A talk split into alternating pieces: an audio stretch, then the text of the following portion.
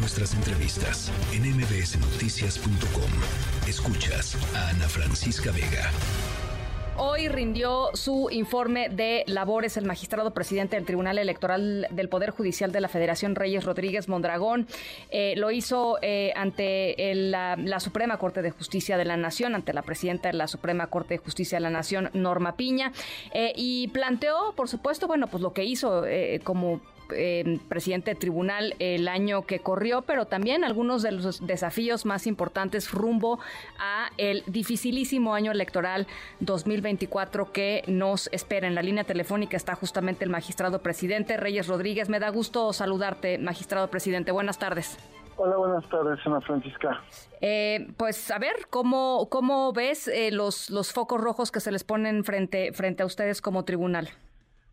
En primer lugar, Ana Francisca, quiero decirte que el Tribunal Electoral eh, se ha fortalecido en estos dos años y medio después de las elecciones del 2021 y según la opinión pública, 7 cada 10 mexicanos y mexicanas tienen una buena impresión de nuestro trabajo.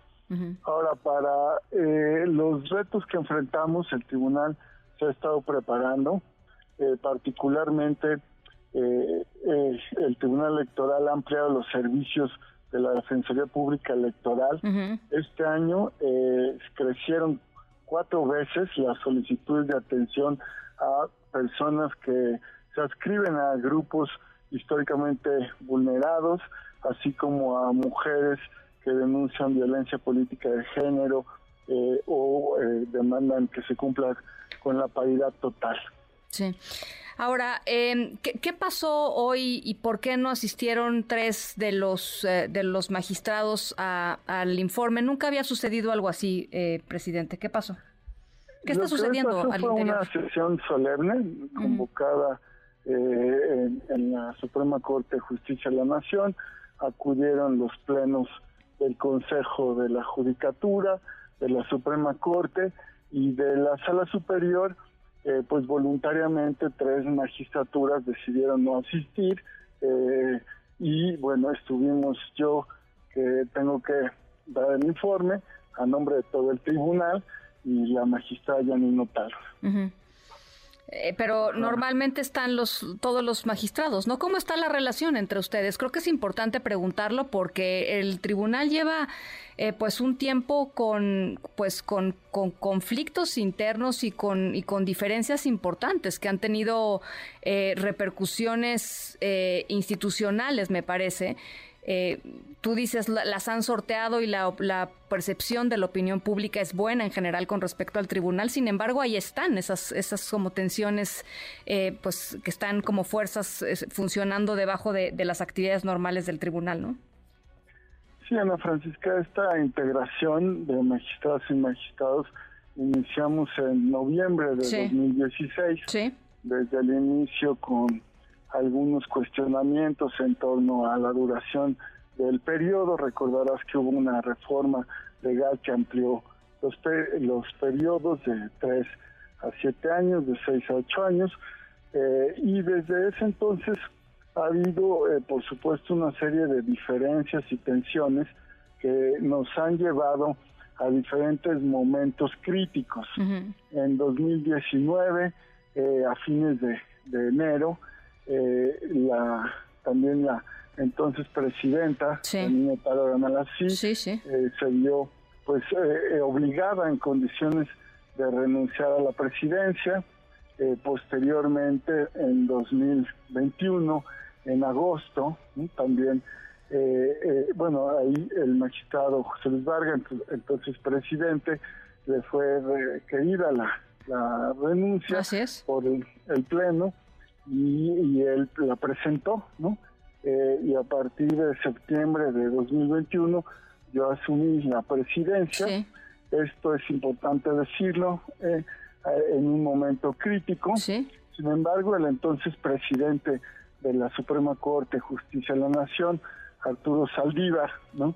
en, reuniones, eh, pues me planteó la, la posibilidad de que yo encabezara la presidencia eh, mis colegas también, no era una eh, aspiración que yo hubiera presentado, solicitado o planteado. Y entonces, eh, desde ese momento hasta ahora, había una pues una comunicación y había fluido el trabajo colegiado, no sin diferencias, no sin eh, respetar también nuestras distintas posiciones jurisdiccionales eh, e institucionales. Ahora, también hay que señalar que desde que iniciamos la integración, Ana Francisca, el tribunal, eh, por la propia dinámica interna, fue, pues llegaron a un acuerdo las magistraturas de dividir las distintas responsabilidades y compromisos coordinando las direcciones generales de la institución. Y ese acuerdo yo lo respeté y ha, venido operando así, de tal manera que también hay que decir que los resultados que se presentan en cada informe pues reflejan la actividad, el compromiso de cada magistratura y de cada área del tribunal. Sin embargo, eh, pues ahora que concluyeron los magistrados José Luis Vargas y el magistrado Indafer Infante, eh, parece que lo que está generando diferencias es precisamente eh, las solicitudes que se han presentado en torno a que se distribuya la coordinación de alguna o algunas direcciones generales entre los magistrados que nos mantenemos eh, operando. El tribunal eh, pues está eh, organizado de tal manera que las direcciones generales están adscritas a la presidencia y otras a, áreas, órganos a la Comisión de Administración.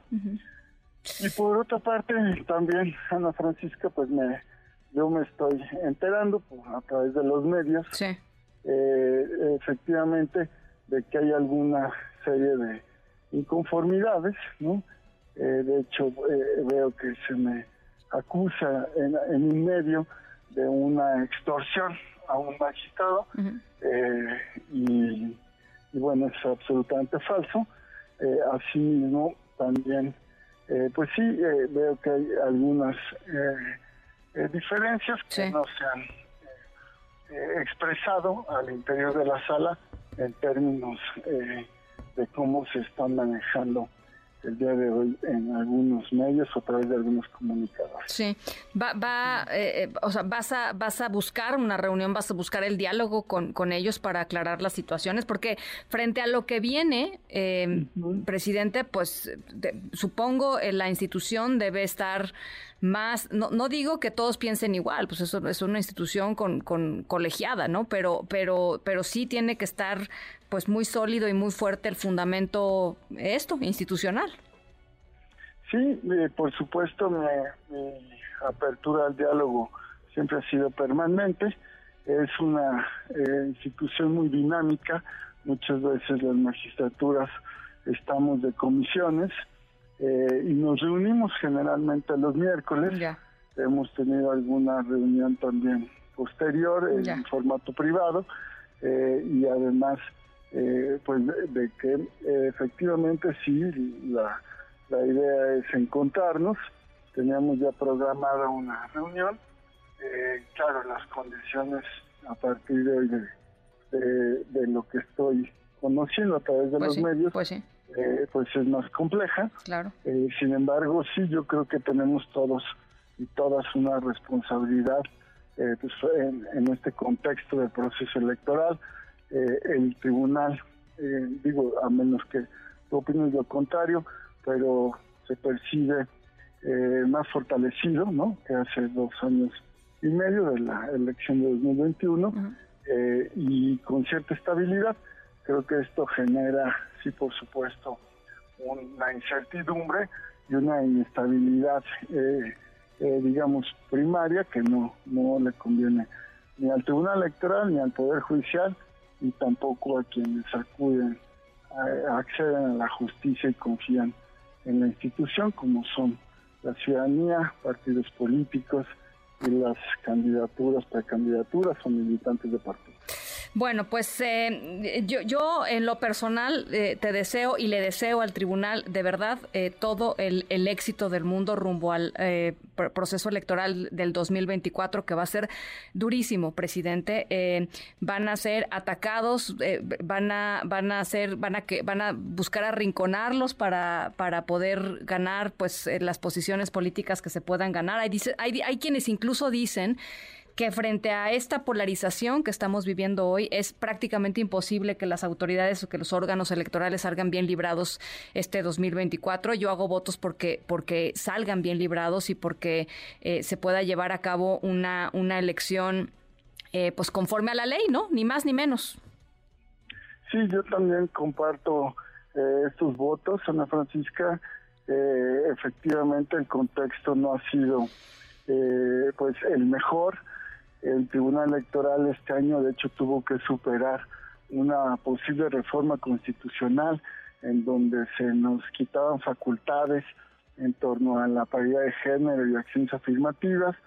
Yo tuve eh, pues que eh, intensificar el diálogo y los acercamientos en la Cámara de Diputadas y Diputados y, eh, y afortunadamente esa reforma pues ya no se presentó eh, no se dictaminó en comisiones, sino se presentó ante el Pleno y posteriormente también, como sabes, en las semanas pasadas eh, presentamos un presupuesto para el 2024 muy responsable, con un 25% menos en términos reales del presupuesto que fue autorizado en 2018 eh, y aún así eh, por ciertos criterios pues que no consideraban la estacionalidad de la materia electoral y que es un eh, proceso que requiere sí. de más presupuesto. Nos hicieron un ajuste. Eh, originalmente se plantaba de 767 millones de pesos eh, y también ante eso personalmente me dio la tarea de hablar con los integrantes de la Junta de Coordinación Política en la Cámara de Diputadas y Diputados, con legisladores, y, eh, y, bueno, tuvimos ya finalmente un recorte de 267 millones y estamos procesándolo para que no afecte ni las capacidades institucionales ni el personal que vamos a requerir. El tribunal es pues una institución que, que depende mucho más de su servicio de carrera judicial, de su servicio profesional.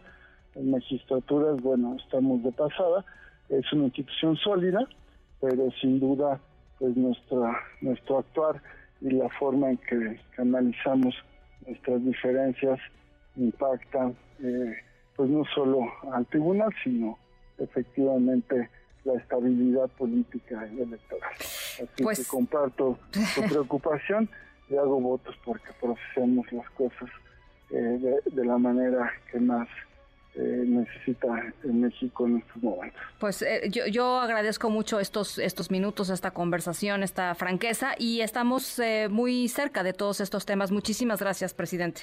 Gracias a ti, Ana Francisca. El presidente del de, magistrado presidente del Tribunal de, del Poder Electoral del Poder Judicial de la Federación, Reyes Rodríguez.